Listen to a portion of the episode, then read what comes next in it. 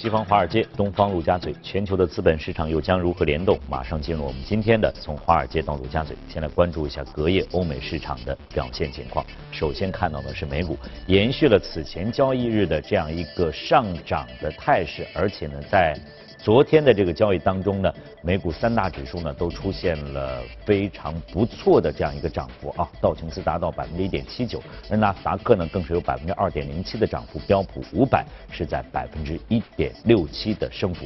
那么机构啊有哪些声音和观点？我们马上连线到前方记者葛威尔了解一下相关的情况。早上好，葛威尔。早上，主持人，伴随贸易摩擦的担忧再度减退，我们看到隔夜美股上扬，特别是在汽车板块的上涨显著，特斯拉、通用汽车和福特的股价分别上涨了百分之五、百分之二点八和百分之二。今年以来呢，美国股市的波动幅度是显著的放大。截止周一收盘，标普五百指数在年内已经二十七次收盘的涨跌幅超过百分之一，而这个数字在去年呢仅仅维持了一个个位数。而最为受到瞩目的当属脸书 CEO 扎克伯格在隔夜赴美国国会接受两院质询。虽然此前就大选期间社交媒体平台泛滥的假新闻，或者是受到网络攻击等的事件。脸书以及谷歌和推特的高管都曾经赴国会接受质询，但这是扎克伯格本人首次去华盛顿充当救火员的角色。在公布的证词当中呢，扎克伯格表示，脸书不仅是要开发工具，而且有职责确保这个工具不被错误的使用。不过，也有分析人士认为，脸书的成功恰恰取决于它的快速增长模式。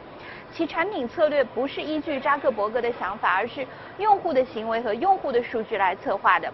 而如此迅猛发展的背后，管理层势必会有所疏漏。甚至脸书上周公布的受影响用户八千七百万这个数字呢，也是一个预测数据。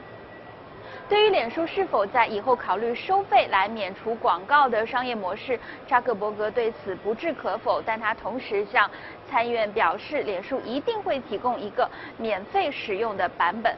不过目前看来呢，华尔街似乎对于扎克伯格此次听证会的表现较为满意，股价大涨超过百分之四。主持人。谢谢葛威尔的介绍，我们再来看一下欧股的情况啊。欧洲三大股指呢，同样呢也是表现的相当不错啊。德国 DAX 指数是在百分之一点一的涨幅，英国富时紧随其后百分之一的这样一个上升的幅度。法国 CAC 四零也有百分之零点八四。那么背后机构有哪些观点呢？我们再来连线到前方记者薛娇，你好，薛娇。好的，主持人，受到了中国进一步扩大市场开放这一利好消息的推动，周二欧洲股市普遍的高开高走，上升至了近一个月的高位。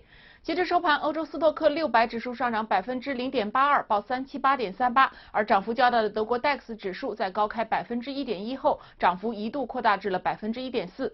有报道称，美国相关部门将批准德国的拜耳公司对于美国农业公司孟都山六百二十五亿美元的收购计划，使得拜耳公司的股价昨天大涨超过了百分之五。而与此同时，英国的矿业公司佳能可的股价也上涨了约百分之四。该公司 CEO 宣布已经退出了俄罗斯铝业。业联合公司的董事职位。上周五，美国对于俄罗斯实施了有史以来最严厉的制裁。美国表示，这是对于俄罗斯在全世界范围内全部恶意行为的回应。三十八个俄罗斯的个人以及实体遭到了制裁，而遭受重创的俄罗斯铝业公司周一的股价大跌了百分之十一，周二继续下跌约百分之九。俄罗斯 RTS 股指盘中跌幅也扩大至了百分之五，触及了二零一七年八月份以来的新低。卢布对美元一度跌超百分之五，触及一年半的新低。对此，俄罗斯央行行长纳比乌林娜表示，央行有一系列的工具应对风险，目前还不存在金融稳定性的问题。此外，欧洲央行委员诺沃特尼周二表示，已经到了开始货币政策正常化的时候，欧洲央行可能将存款利率从目前负的百分之零点四上调至负的百分之零点二。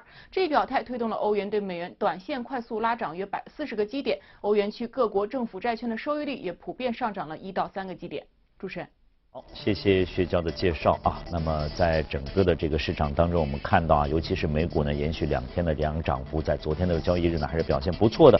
我们现在是不是可以做出一个判断，市场已经呃正确的缓解消化了此前的一些负面的一些消息？我们开始期待它会有一个反转的行情的出现呢？今天呢，我们三个嘉宾呢，共同来关注。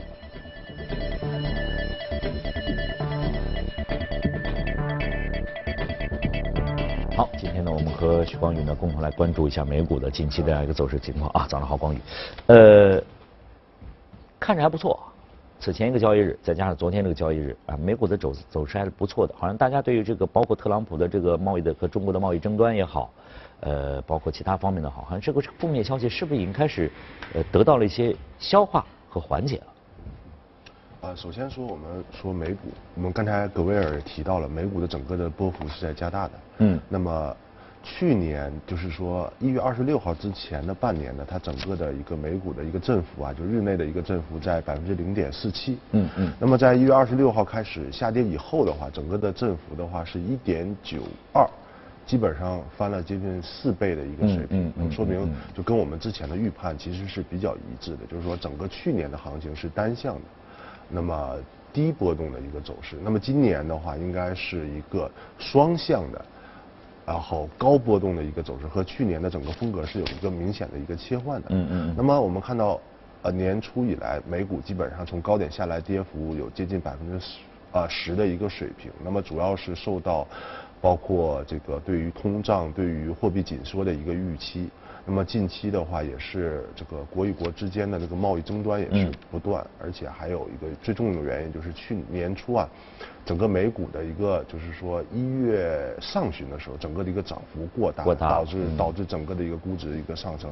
那么我们之前看到的都是一些负面的因素。那么刚接着刚才主持人这个提出这个疑问，就是说现在美股是不是到一个反弹的周期呢？那我觉得一方面是从啊双向波动的一个角度，那么另外一个方面是从整个对于这些负面消息的一个消化。那么其实短期已经到了一个反弹反弹的一个节点。嗯。那一方面就是说，从外部因素来讲，啊，之前的话一个重要的因素就是国债收益率上涨过快。那么现在的话，国债收益率的一个上涨的一个趋势啊，是其实是有所缓和的。嗯。那么在之前屡次创出新高以后，那么现在现阶段的话是走势相对来说比较平稳一些了。另外一点就是说。啊，美股在高位下跌百分之十以后，它整个的一个估值水平，那么又重新回到了一个相对合理的一个区间，那么这对于整个美美股的一个反弹的话，它是有一个一定动力的。嗯。另外就是说，现在是昨天习主席的一番讲话，那么对于整个的这种啊中美的这个呃贸易摩擦的一个。预期是有所缓解的，嗯，那么从这方面也看出来，就是说，啊，我们对于整个贸易的摩擦是抱着一种非常开放的一个态度的。我不能说他们给我们压力，我们就把这些不该开放的领域做再进一步的受受压，那么来开放。我们是要自主的，那么按照我们自己的节奏和整个我们国内这种产业链的符合我们国家利益的节奏，那么。对于无论是对于整个啊去去国际市场的一个贸易平衡也好，对于整个我们国家的一个发展也好，是在一个合理的时间、合理的范围、有节奏的开放。对，无论对于全世界来说，还是对于我们中国来说，都是一个非常好的，并且的话，这种开放也不是只针对美国，它是对于全世界来说。对。那么这种商品进到国内以后，它也是有竞争的。那么，包括汽车，我们看昨天美国汽车涨了很多。那么我们看到，昨天不只是美国股市涨了，欧股也是涨了。那么，这对于对于他们来说，其实他们也是有竞争的。我们不是说美国汽车以后就是说关税降了一些，它就一定在中国还是有很大强势性，它还是要受到这个欧洲，包括欧洲啊这些日本，他们他们之间也是有一个竞争的。那么，所以说这一点来说，我们我们看到的是一个。从现在来看到，是对于整个股市来说是一个非常好的结果。也看到昨天海外市场也是涨得比较多。其实这个在我们中美两国元首此前的这个会晤当中，对于这个整个的这个商品方面的这个贸易这方面，我们其实就刚你刚才光也提了，我们是要有序推进的。对，我们要根据我们的情况，我们不可能咣当一下这个这个把大门全敞开。对，这个是要根据我们自己的情况来做这件事情。对，但是特朗普可能有点着急，他呢可能牵扯到他的这样一个国内的这个大选呃中期大选也好，包括各个方面他当初这个竞选的承诺也好，他在这方面一急的话，他发生，但没想到我们的反制措施实际上对他。也会产生一些作用。对，但是他进来他的态度，包括在昨天我们那个报当中，他的态度有所缓和。嗯，这个也对市场呢产生了一些正面的一些作用。哎，正面的作用。那么在这样的情况下，那广宇一直说的是反弹。嗯，那么也就是说，它只是一个反弹，不可能再出现像去年这个，或者说你刚才提到一月二十六号一样，整个的是一个单向的这样的。反而是真的有可能是进入这样一个上蹿下跳、双向的这样一个情况当中。因为因为呃，我们说单向的行情一般波动率并不会特别大，因为我们说在一个就是说相对高位的区域，它的波动率才会放大。嗯嗯。那么我们看到现在它的一个放大已经是非常非常明显。那么这种放大呢，也就预示着美股的话，未来不可能像去年一样创出新高以后。继续有一个非常大幅度的一个延伸。嗯，为什么这么说呢？我们说创出新高，它去年是小步慢跑，也就是说它在短时间内积累的涨幅并不会特特别大。嗯，那么如果说我们现在这种创出新高，那么它每天以百分之二的速度，那么也就是说它创新高的话，百分之十可能五天就达到了，或者十天就达到，也就是说它会在短时内积累特别大的一个涨幅。但是这也是积累更大的一个风险。对对对，那么在短时间积累特别大的涨幅，你让它再再去上涨百分之十、百分之二十，那么这种可能性的动力其实是在大幅下降的。那么也就是说，在现在这个区域，我们只能看它波动。为什么我们没有说它去大幅的一个下跌？因为毕竟现在整个美股的一个业绩啊，整体表现还是不错的。另外一点就是说，特朗普税改的啊这部分业绩。那么在一季度的财报里会陆续马上马上要公布了。对。那么也就是说四月中旬开始陆续的开始一季度的财报出来。那么这部分税改的业绩对于整个市场应该是有推动有有推动作用的。所以从现在我们没有并没有看到就是说美股继续在下跌百分之十以后，那么再继续下跌百分之十这种风险暂时还没有看到。那么所以说我们现在去看反弹，但是。我们说它也不可能是说像去年那种单向的一个节奏的上升，所以说今年的整个一个操作的逻辑还是以回避风险为主。那么在大幅下跌的情况下，我们可以有一些比较好业绩的股票，那么去一个超跌反弹的一个操作。嗯。那么整整体的操作难度其实，照比去年会有一个非常明显的一个提高。对，刚才呢，光月特别提到了这汽车板块，这个可能是跟。昨天这个习主席的这样一个主旨演讲当中提到的，我们对于汽车这样一个政策的这样一个影响。刚才我们在看这个美股当中也看到了，脸书反弹了。嗯。那么科技股最近的这段时间受它的这样一个不好的一个消息的影响，对，也出现了比较大的这样一个下跌的这样一个幅度。那么对于这个板块，我我们又该怎么来看它？这个扎克伯格的这样一个危机过去了吗？啊，我觉得这个。它整个科技股啊和美股现在处在一个就是说去年累积的特别大的一个涨幅，那么现在同样的一个道理，对，就是说我们看它的业绩是完全没有问题的，嗯，那么由于它累积很大的涨幅，那么现在受到消息的影响的影响，它的反应是会比较大的，所以说它的一个振幅会一个明显的加大，但是从啊我个人理解来说。那么科技还是未来的一个方向，并且从他们目前的整个增速来讲，那么一定是还是有非常好的。我们看之前，不光是那个这个 Facebook，包括亚马逊，那特朗普也一直在指责他。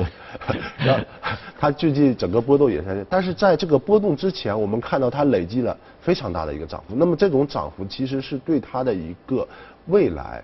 这种线上销售对于美国的一个影响有非常大的一个看好，所以说即使现在整个波动加大，但是对于之前涨幅来说，其实并没有算什么。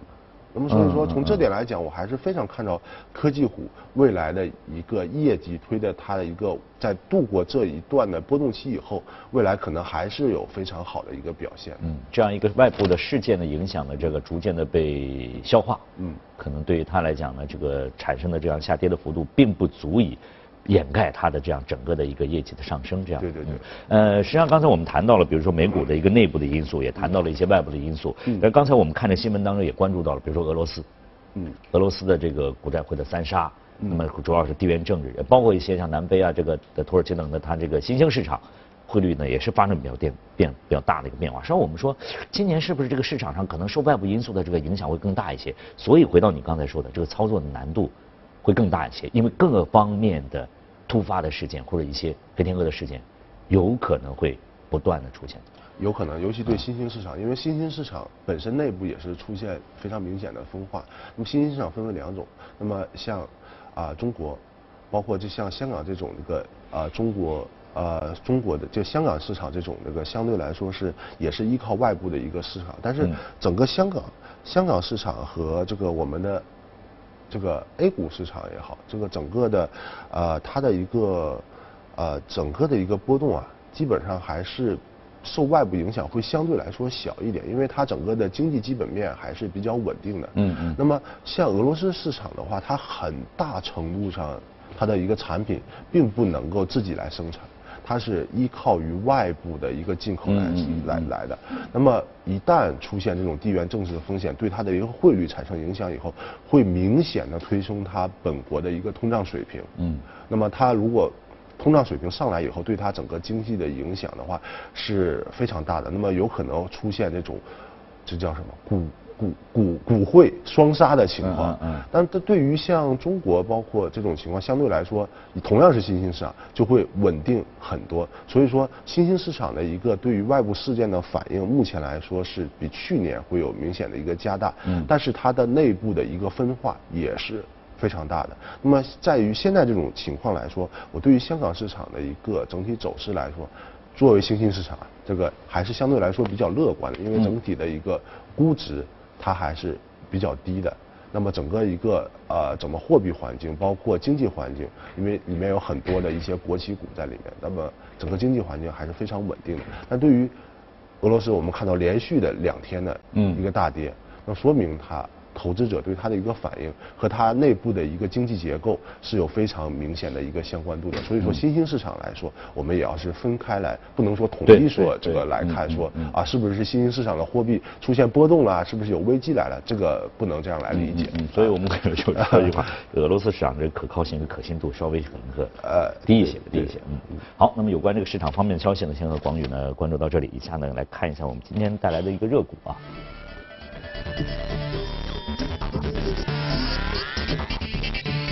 啊，这个呢是我们要提到的一个软件方面的一只个股，叫奥多比，奥多比系统啊，这个股价在两百多美元，两百二十四点五三啊，也有百分之二点四五的这样一个涨幅，全球领先的数字媒体和在线营销方案的这个。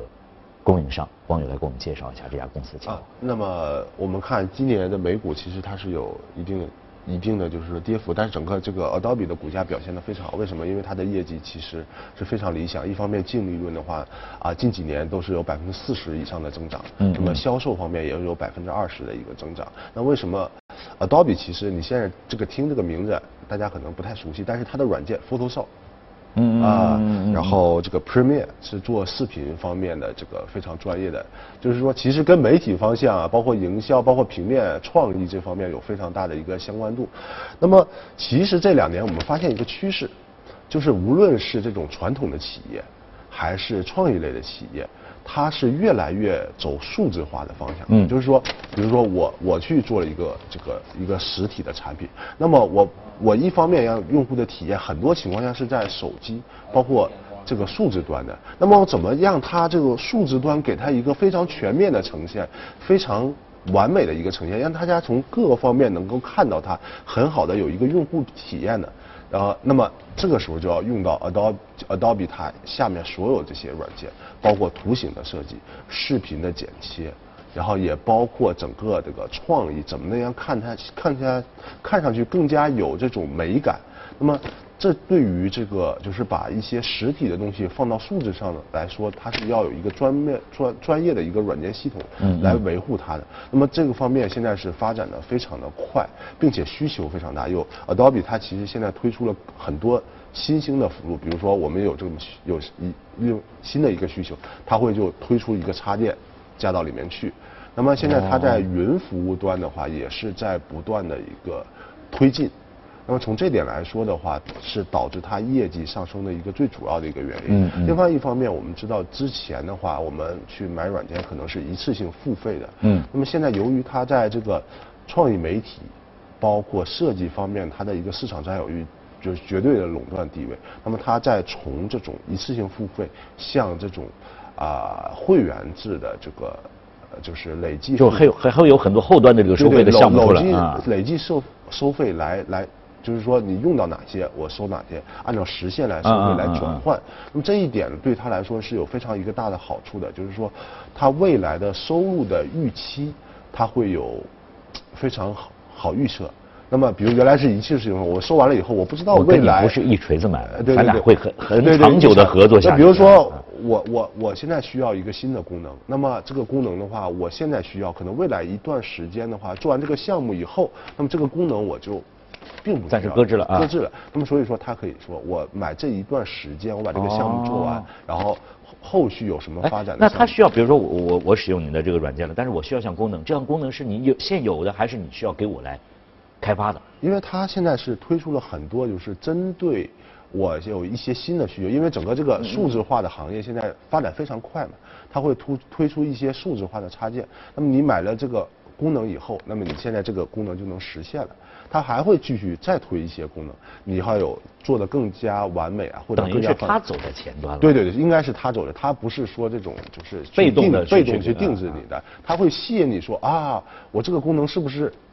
对你来说，是不是有一个新的需求？那它涉及的这个面是比较广的，比如刚才我们说，它可能都跟很多的各个领域来提供这样。因为我们不是做这个专业媒体，呃，专业的，它可能有些功能我们也不会不太了解，不太了解。但是我看到它的是一直在推进新的功能，并且这个新的功能的收费占到它的整个的一个收入的比。是在不断的上升的。那从这点来说，说明它的一个新增功能对于客户的需求是满足的，并且客户对于它的整个的一个啊这个供应端的一个满意度是非常高的，也是导致它的整个收入有非常明显提升的一个最主要的原因。那它对它所覆盖的领域的这些客户的这些要求，甚至是这个预判的一个要求，是不是是非它其实和非常。多的一个世界最著名的一个企业在合作，比如说可口可乐，是他的一个非常大的一个客户。那我们很难想象 可口可乐和他有什么关系？但是可口可乐它的一个总裁也是提到了说，我们现在是处在一个数字化的社会这个时代。说我现在可口可乐是一个，他说是一个非 physical 的一个东西，但是我怎么样让我的可口可乐在数字端去营销的时候，让它能够体验到。哦，我我我感觉到它是一个非常时尚的。非常就是说，喝它是是就是哎对，契合年轻人的一个，然后就喝它非常酷的一种感觉。这个怎么能体现给他？我马我马上想到什么？前两天我们收到这个，就包括这就是这个 Facebook 他说的，他是不是这个他通过他了解客户的一些需求，分析客户的一些特点，然后分析客户特点之后，来根据这些客户的需求来制造出我的产品。比如说可口可乐现在这个。它的外包装对很小了，开始越变越少，里边的内容越来越少，但是外面是越来越炫酷了。对对对，这然后并且在数据媒体端，我们推这些广告的时候，怎么能看起来更加的时尚，更加的符合年轻人的需求？嗯嗯。那么，Adobe 它都是能提供整套的一套的软件系统，让它用最快的速度，然后来把这些营销的一些。设计师的想法，嗯嗯，变成现实，并且以最快的速度来推送给你，这个也算是一个新兴产业。我们所说的这个是心里边当中的。所以说，它不光是针对于这些。像广告业呀这种，它其实对于一些传统行业的转型也是有一个非常大的一个推动的一个作用。看来这家公司呢，大家也可以多多关注一下啊。好，今天呢非常感谢广宇呢就相关的话题呢所做的解读和分析。那以上呢是我们今天呢从华尔街到陆家嘴，再次感谢广宇，我们。